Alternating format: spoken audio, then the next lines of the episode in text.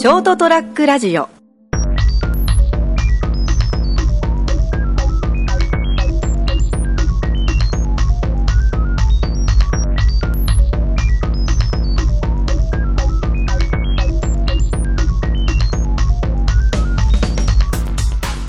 はい、皆さんこんばんは。ということで、えー、朝ちゃんと先生のドンと言ってみようの時間でございます。えー、また、あの、事務所のお机の上に、えー、iPhone を 置いてですね、マグカップですかね。マそう、マグカップの上に iPhone を置いてですね、そのまま撮ってるという感じですけど、今日もまた、あの、ゲストといいますか、えー、お迎えしながらちょっとお話ゲストでいいですか？ねあ、ゲストはいはい。えー、土黒さん違いますね。あ、違います。ひじくろはい。えよろしくお願いー、します。ちち黒さんちくろでもないですね。ちょっとちくろっていう一回ブームになりまして、ひ、ひですね。あひじくろです。よろしくお願いします。土に黒と書いてですね。はい。えー、土黒さんです。ひじくろです。引っ張りますね。引っ張りますね。先に進みましょう。あそうですはい。ということでございましてですね、うんと今日の,、まあ、番組なんですけども、えーまあ、あの我々はねあのエンジニアリングというかそういった仕事もやっていたりとかしますので、えーまあ、一般の方にはあんまり興味のない話なのかもしれないんですけど。やっぱりそうなんですかね。いきなり否定から入る。という、まあ、しょうがないでも続けていきましょう。はい。そうなんですよね。はい。あのうんと今度あの4月のですね23、24でですね、ちょっとあのそのテクノロジー系のイベントテクノロジーで言い方がどうどうなのかなちょっと逆に分かりにくいような気がするんですけれども、ちょっと広すぎてね。そうですね。うんあのーまあ、テクノロジーと地域っていうものをこうどうつないでいくかとか、はいえーそういうところを考えるための、えーイベントをやろうということでですねテックフェス熊本、えー2016ということでですね今企画を進行中でございます。はい。で、えーそれで、えー熊本の事務局がアプリーグさんということになりますので、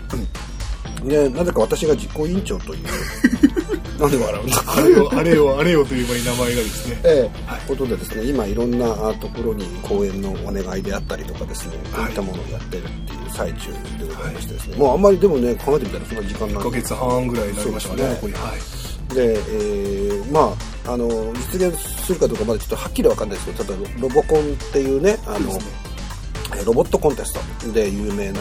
えー、八代高専さんの熊本高専八代キャンあパス。そうですね。すいません、えー熊本高専八代キャンパス、はい。えーさんの、うん、とロボットをですね持ってきてもらってですねそのシミュレーションといいますか、はい。わ輪投げ輪投げそうです。なんかゴムが飛んでポールに。人に当たって。当たる当たらない 人に当たると、えっと、実行委員長が怒られる。ああ僕そうか僕が怒られる実行委員長が怒られる、ねはい、安全にですね、うん。はいデモデモっていうんですかね。はい。はい、やるのが一つ、うん。ああくまでも一つの企画でですね。そうですね、はい。あのい7つぐらいかな今企画が進んでいて。いろいろと。はい。えーそれとかあの1日っていうか、まあ、半日でですねあのホームページをですねミックス。うん、ミはい。ックスを使って使っ作っちゃおうとかいう、えーデモだったりとかですね、あと何があるんだっけ？あとレゴ。子供向けの、はい。えっと、ロボットプログラミングを熊本でやってらっしゃる方がいて、はい。その方を招いて、えっと親子でそのロボットプログラミングっていうのを楽しんでもらおうっていうイベントも一つありますね。なるほどですね、はい。えーそういったあのいろいろなですねその、えーまあ、テクノロジーを使ってもうちょっとこう分かりやすくいろいろこうね。うん、遊んでいけるようなものをやろうと。あ声が 今声が裏返っちゃいましたけど、えーいうことを考えています、そうですね。えーいろんな人たちにですね今ご協力を願いながらということで、えーえー企画を進めている最中でございますね。えーまあ僕らは普段あんまり意識せずそのテクノロジーとこう向き合っているっていうかですね。目の前パソコンのディスプレイが4つ並んでる。はい。向こうもありますから、全部6つのディスプレイの前でディスプレイがこの事務所あるんですけどね、えーその中で、えーまあふ一般的にはねもちろんそんな部屋家に6つも あのモニターがあるっていうとかないとは思うんですけども、えーそれでも、えーまあただ車に乗るとかね。そういうことでもそうねそういうテクノロジーと普段はうん共存しているわけなんですけれども。でこれらがもう少しこううん距離的にですねこうち狭まるといいなっていう分野ってのはやっぱあるんですよね。はい。うん、普段全然こう触れ触れ合うことのないようなもの。でも、やっぱり実はこの社会の裏にあってすごくこう大きく影響してるとか。そうですね。っていうものがたくさんあって、えーまあ、僕らはその中で生活をしているのでそこをこう少し近づけられないかな。そうですね。だから触れ合う触れてみてる、うん。体験してもらうっていうことで、身近に感じてくれたらいいかな。っていそうですよね。はい。ね、本当まあある意味どんどんブラックボックス化が進んでるねと思うんですよね。でいろんな技術っていうのがたくさん出てきて、えー最近ではそのやっぱりだんだんその例えば、まあ、我々がやってるプログラムみたいなものに関してもそのオブジェクト思考みたいなのが出てきていて、オブジェクト思考っていうのはまあその仕組み自体がよくわからないっていうその、うんうんあのいろんなパーツで部品化されていくんですよね。はいですね部品化されて部品をみんな組み合わせてそれこそ、えーレゴブロックを組み合わせるようにしてプログラムを作っていくということになるとそのぶあのレゴブロックの中身がどう動いてるか実はよく分かんないけどここからこういう問いかけをするとこういう答えが出てくるよっていうのだけ分かっててそれを使ってこうみんながものを作ったりとか。っていうふうに、えーまあ、なってきているわけなんですけれども、えーまあ、そこでは何がこう起きているのかっていうのは本当普段し知る由もないんそうですけども。ね。まあ知りたい人もいればほぼ知らなくてもいいっていう。大体知らなくていい。大体知らなくていいすごく珍しく知りたいっていう人がい,、ましたけどね。iPhone なんてもね、はいどうやって動いてるんだろうなって考え始めるとねとてもすごいね思考の迷宮に入っていくような気がするんですよね。はい、使い方でいいですね、うん。はい。でこれはあの皆さん iPhone なんかも、えー、と基本電話機っていう概念で捉えてる方が多いんですけど、はい。実際は非常にあの高性能なコンピューターですもんね。そうですね。はい。一昔前のコンピューターよりも非常にいいじゃないですか、ね、そうそう。スーパーコンピューター並みのねうん。能力を持ってますよね。言うなればちょっと前のですね iPhone っていや Android って本当端末としてねサイズが小さいだけなんですけどそうです本当はもう全くコンピューターの、えー最先端の技術がいっぱい入ってますよね。でもちろんこの中身をぶ分解して知りたいという人はあんまりいないとは思うんですけど僕はあれまあ一回あのちょっと中の電池を変えようと思ってですね分解したことあるんですよ。iPhone の。はい、iPhone の電池を変えた iPhone, iPhone のバッテリーを変えようとかですね、で互換バッテリーを買ってですね、で中をこうこじ開けなきゃいけないんですよね、ちょっとあってこじ開けてですね、えーリボン配線を切断してしまいました もうダメだもうダメ開けちゃダメだ そうですね。開けちゃダメなものを、ははいいやってですねあの iPhone のこの5をダメにして、でそれでですね、まあ、iPhone5 がダメになって、はい。まあ、あこれ無理だと思っていろいろこうあのえっ、とえっ、とハンダとかあったんでハンダ付けしたりとかしたんですけどおー。リボン配線をですね、はい。やっぱちゃんと無理で動かなくて。で、えー、としばらくあのうん動くのは動くんですよ、はいはい。ただホームボタンが押せ押せなくなったんですよ。家に帰れない。家に帰れない状態になってしまった。で何が起きるかって、はい。あのー立ち上げることできるわけですね、はい。でもあのホームボタンで、あの落とせないんですよアアプリケーションを。ああ要はデスクトップ画面っていうかねあれに戻れないってことですね。そうですね、はい。まあその状態で、はい。まあ、非常に使うのが不便な状態になりましてですね。でしょうがないんでですねもう買いに行ったわけですよ、はい。新しいの、はい。iPhone6 が出たっていうあばっかりはいはい。で iPhone6 が出たっていうばっかりの時に買いに行ったので、はい。当然在庫がないんですよ。ああはいはい。でそうですね。でまあ、1週間かかりますと、はいはい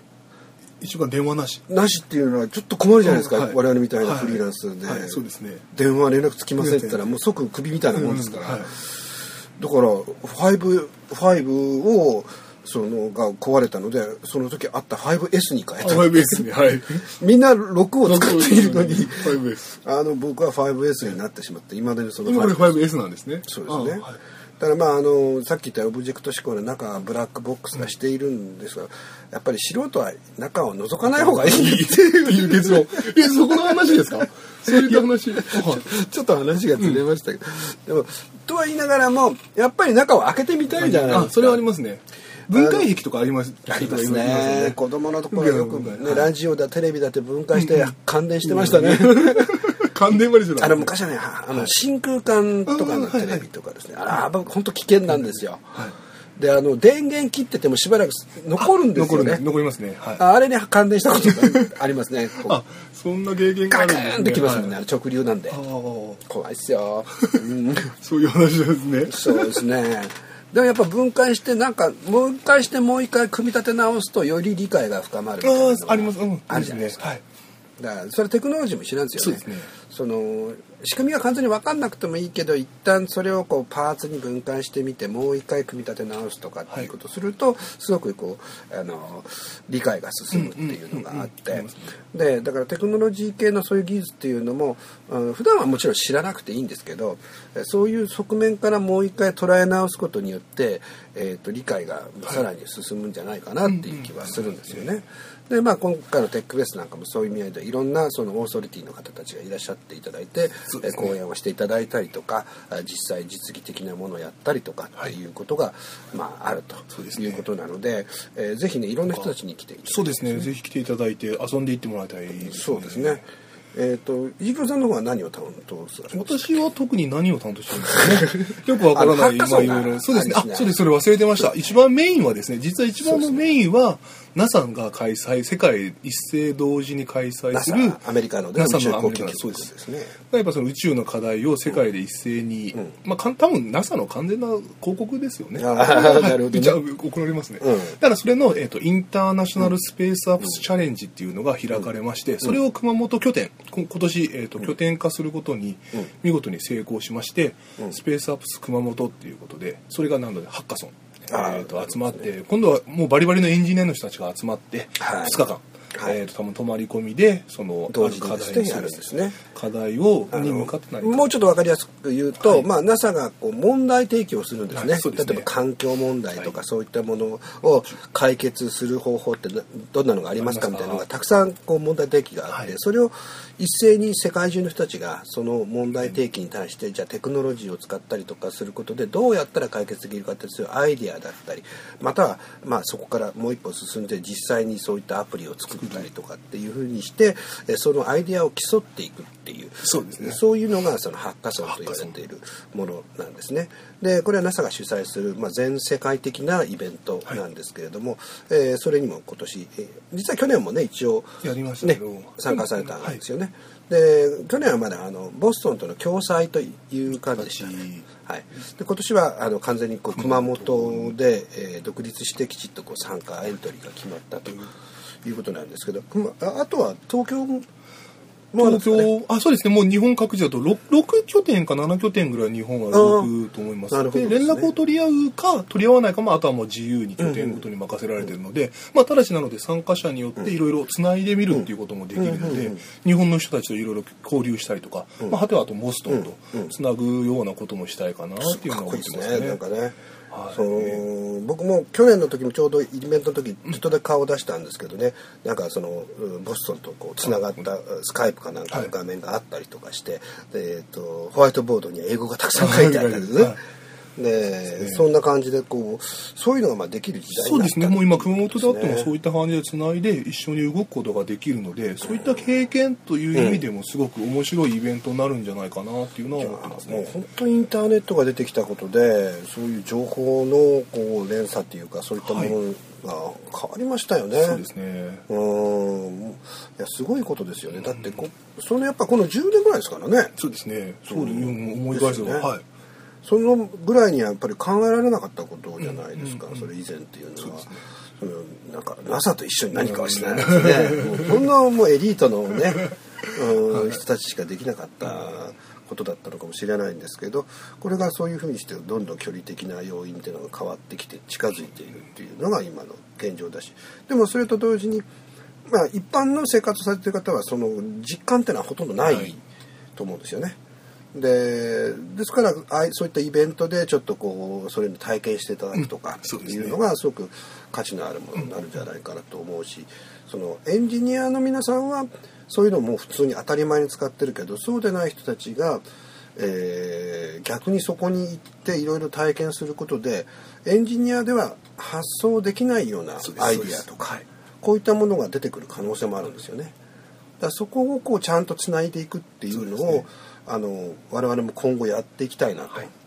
うふうに思っていてアプリーグさんだったりとかいろんなその企画の段階ではですねまあ、もっともっと一般の人たちです。ね、ね、と何か一緒にやりたいっていうのがね、専門分野とかそういったと垣根を全部取っ払って、はい、いろんな人たちが出会って、はい、そこで何かその生まれていくっていう場作りそうですね、ね、そこを一応アプリーグとしては求めてます。作ろうかなって頑張って、ね、だからアプリーグさんとしても、えーと、毎週オープンカンファレンスという形で、えー、新市街でその会議をやっていましてこれはもう誰でも参加していいそうなんです、はいいう形で毎週やってるということですね。でこういうのがこうどんどん増えてくると、えー、その中からもしかすると例えば地域創生のアイデアが出てきたりとか。えー、そういうことで、えーまあ、行政の皆さんも含めて、うん、えー、いろいろ参加していただくことによって、えー、新しい、まあ、未来を作っていくっていうことができるかもしれないなと思います。目指してますそうですよね、はい、でなんかもうこううんトップダウン式のねこうシステムがどうも疲弊気味なので。とはい感じてますね、ボトムアップのねいろんなこうアイディアがこうやってどんどん出てくる今回のねテックフェスなんかもそうですからね。その一つのきっかけっていうか、はい、もちろんそこは目標なんですけど、はい、そこでまた新しい何かが生まれて出会いが、はい、して先にまたつながっていくっていうそのイベントになればいいかなと思ってます。ね、はい、えー、ということでございまして、今日は4月の2324で、えー、上戸屋ね、えー、新市街、で行われるテックフェスのまあ予告といいますか内容についてお話をしました。はい、はい、今日はどうもありがとうございました。ありがとうございました。はい。ー